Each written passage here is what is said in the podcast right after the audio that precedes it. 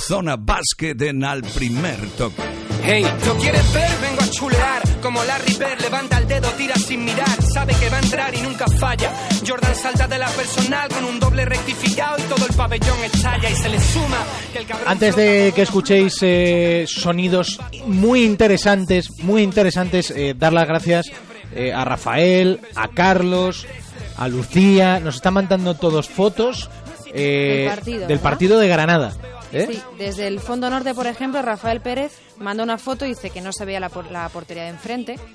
Y la verdad Dice, es esto es no lo sé. que- dice Carlos Carlos- Gutiérrez sí, también, esto- esto es lo esto que es lo se que veía veía. desde el fondo, medio campo bien, más allá se intuía, pero nada más. De verdad, de verdad.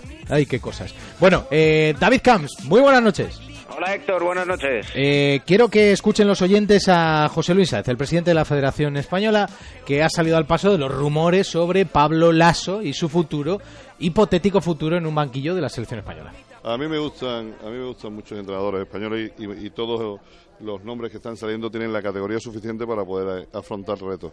Pero desde luego lo que sí le puedo decir es que no se ha hablado con nadie, que no ha, habla- no ha habido en este momento ningún tipo de diálogo y que será en el primer trimestre de- del, del próximo año cuando, cuando tomemos la decisión. Pero bueno, yo lo que me gustaría es tener la máxima disponibilidad y, y espero y deseo que para el reto que tenemos, que del 2015, pues vayamos con todo el equipo lo más completo y lo más potente, en Mm. todos los sitios. Lo más completo y lo más potente. Y esta es la respuesta de Pablo Lasso. No, porque entonces no podría, desde el primer día que estoy aquí, no podría ni leer la prensa. Entonces no, no me molesta eso. Estoy en el Real Madrid y sé lo que hay. ¿Y que se asocie tu nombre a la selección en un momento concreto? Tampoco no pienso mucho en eso. Bastante tengo con lo mío como para pensar en el, en el futuro. Algo que ahora mismo, insistimos, no podría suceder hasta que no se revoque esa, esa ley que lo impide, algo que contó David Camps ya hace mucho tiempo que se iba a proceder a hacer en cualquier momento. Por eso, en parte, también eh, David Pepe Sáez eh, pues, eh, nos está convocando para el primer trimestre del año.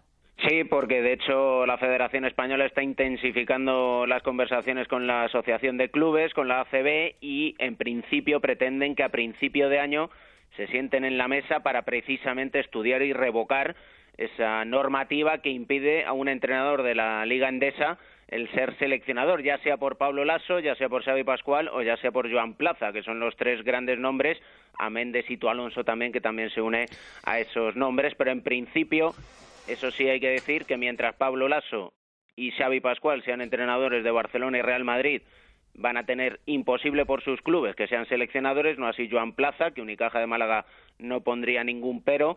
Y lo que sí, eh, hay noticia, Héctor, y es que fíjate lo que son las cosas. En el Real Madrid pierden dos partidos y ya se está cuestionando a Pablo Lasso en el Barcelona.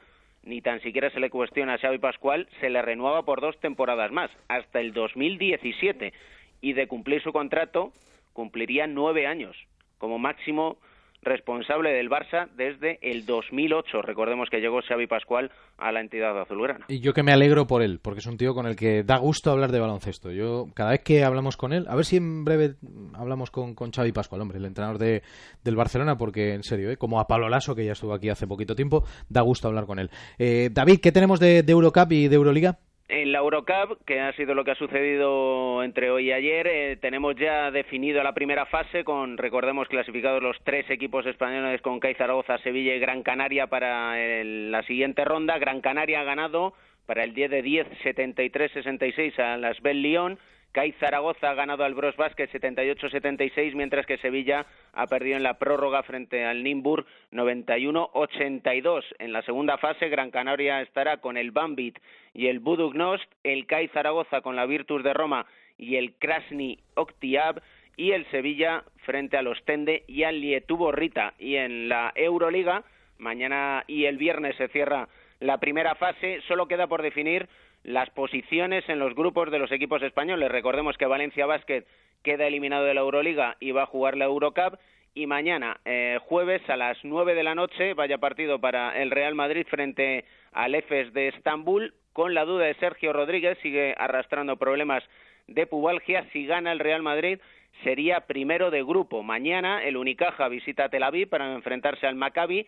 El Unicaja solo puede ser tercero o cuarto de su grupo, mientras que eh, para el viernes tenemos a las nueve de la noche el Panathinaikos Barcelona, con muchas bajas en el Barça, pero eh, salvo Hecatombe, el Barcelona va a ser primero de grupo. Y es que tendría que perder el Barça y que el Fenerbahce ganara al Bayern de Múnich y que la diferencia de puntos entre la derrota del Barça y la victoria del Fenerbahce fuera de 60 o más, prácticamente un imposible. Mientras que Vasconia, para ser segundo de grupo, tiene que ganar en Belgrado al Estrella Roja.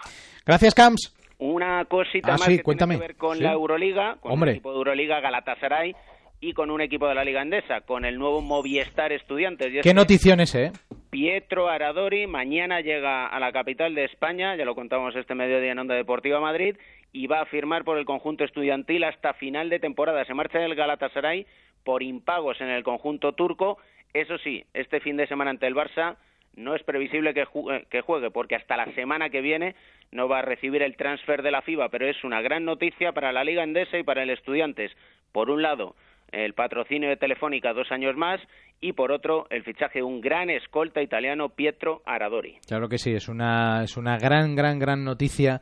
Así que, bueno, eh, Aradori, que llega a la Liga Endesa. Gracias, Camps. Un abrazo. Si compartes el esfuerzo, si te emocionas con una nueva jugada, si te gusta el baloncesto, tú eres un basket lover. La Liga Endesa está llena de personas que, como tú, encuentran en lo que aman la energía para hacer que las cosas sean posibles. Esto es Actitud Azul. Endesa, luz, gas, personas. Empresa colaboradora de la Copa del Mundo de Baloncesto 2014. Esto es la NBA.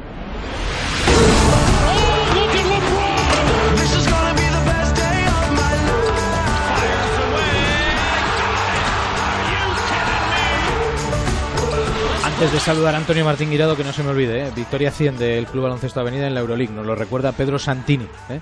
Eh, liderando el grupo B junto al Fenerbahce, baloncesto femenino.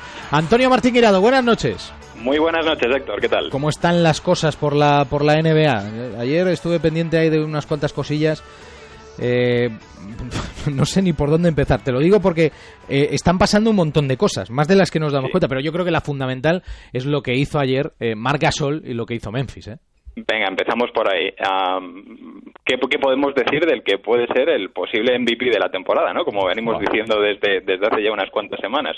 Pues que anoche se cargaron a los reyes de la NBA, los Golden State Warriors, que llevaban 16 victorias seguidas, pero bueno, Memphis es un bastión casi inexpugnable y el equipo de Steve Kerr encajó su tercera derrota de la temporada. Mark acabó con 24 puntos, 7 rebotes, 3 asistencias, números de superestrella, gritos de MVP en el FedEx eh, Forum y ojo que bueno, solo les separa ya un partido del liderato en el oeste, Houston y Portland también apretando ah, por detrás a tan solo dos partidos y medio de los Warriors y el oeste es un auténtico polvorín. Oklahoma es ya noveno y me temo que van a desplazar pronto a los Pelicans de esa ansiada octava plaza que da acceso a los playoffs. Está para volver eh, Ricky, ¿no? Efectivamente, buenas noticias para él. Se va incorporando a la dinámica de grupo, está acompañando a, su- a sus compañeros de gira e incluso próximamente parece que va a entrenar aún sin contacto. Eh, hay que recordar que eh, Ricky Rubio sufrió un fuerte esguince en el tobillo izquierdo el 7 de noviembre y aunque él dice que podría estar de regreso para el día de Navidad, los médicos le han, le han recomendado precaución y en Minnesota manejan la fecha de mediados de enero para ese posible regreso. Está ganando Charlotte 50-38 a Phoenix Suns, 50-38 también, mira, mismo marcador entre Cleveland y Atlanta, Boston 13, Orlando 14, Detroit 10, Dallas 9, eh, Miami 7, Utah 6 y está a punto de comenzar el Toronto Raptors frente a Brooklyn. En nada, en unos minutos lo va a hacer. Eh, bueno, la, la noticia positiva para el baloncesto español, lo que está haciendo Margasol, la noticia tristísima para el baloncesto mundial es la lesión del número 2 del draft, Jabari Parker. Ha sufrido una rotura de ligamentos en la rodilla izquierda, se va a perder lo que resta de temporada. El alero era firme candidato al premio de novato del año, estaba promediando más de 12 puntos, 5 rebotes por partido, ha sido pieza clave en ese buen inicio de los Bucks, que son sextos en el este, 13 victorias, 12 derrotas. Y bueno, pues tras ese choque sufrido en el partido contra los Suns, parecía ser que, que podría se quedarse simplemente en un esguince eh, de rodilla, pero no, la mala suerte de- mm, se está cebando con esta camada de novatos. Eh, hay que recordar que Julius Randle, el número 7 del draft, jugador de los Lakers, se fracturó la tibia en su debut y también Joel Embiid, el pívot de los Sixers, elegido en el tercer puesto, aún no ha debutado por esas molestias en el pie y se desconoce si, si pisará las pistas este año. Vuelve a casa, vuelve Antonio Martín Guirado. Efectivamente. Antonio, bienvenido a casa. Muchas gracias, un placer. Un abrazo, chao, chao. Un abrazo fuerte. Para rematar este espacio de baloncesto, quiero abrocharlo por donde hemos empezado. Hemos empezado hablando de la selección, escuchando a José Luis Saez, y quiero rematarlo con Pau Gasol hablando de esto, de la selección y su futuro seleccionador.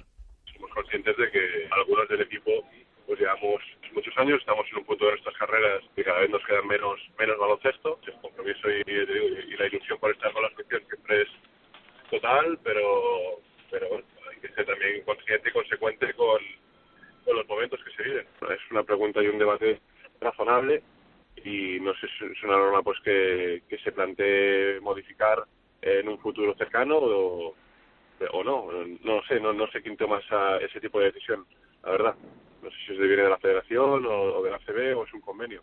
Así que es algo, yo creo que a, contemplar, ¿no? Porque quieres que los mejores de entrenadores pues también puedan estar disponibles a ese a ese cargo y interesa a casi todos, ¿no? Supongo que los clubes no les hace tanta gracia por porque no contar con tu entrenador principal para una pretemporada pues es algo que, que puede condicionarte. Así que, es, como tú dices, es un debate pues, interesante que no sé si, si se va, va a abrir o, o, no, ¿no? Pero bueno, eh, siempre se puede comentar el tema.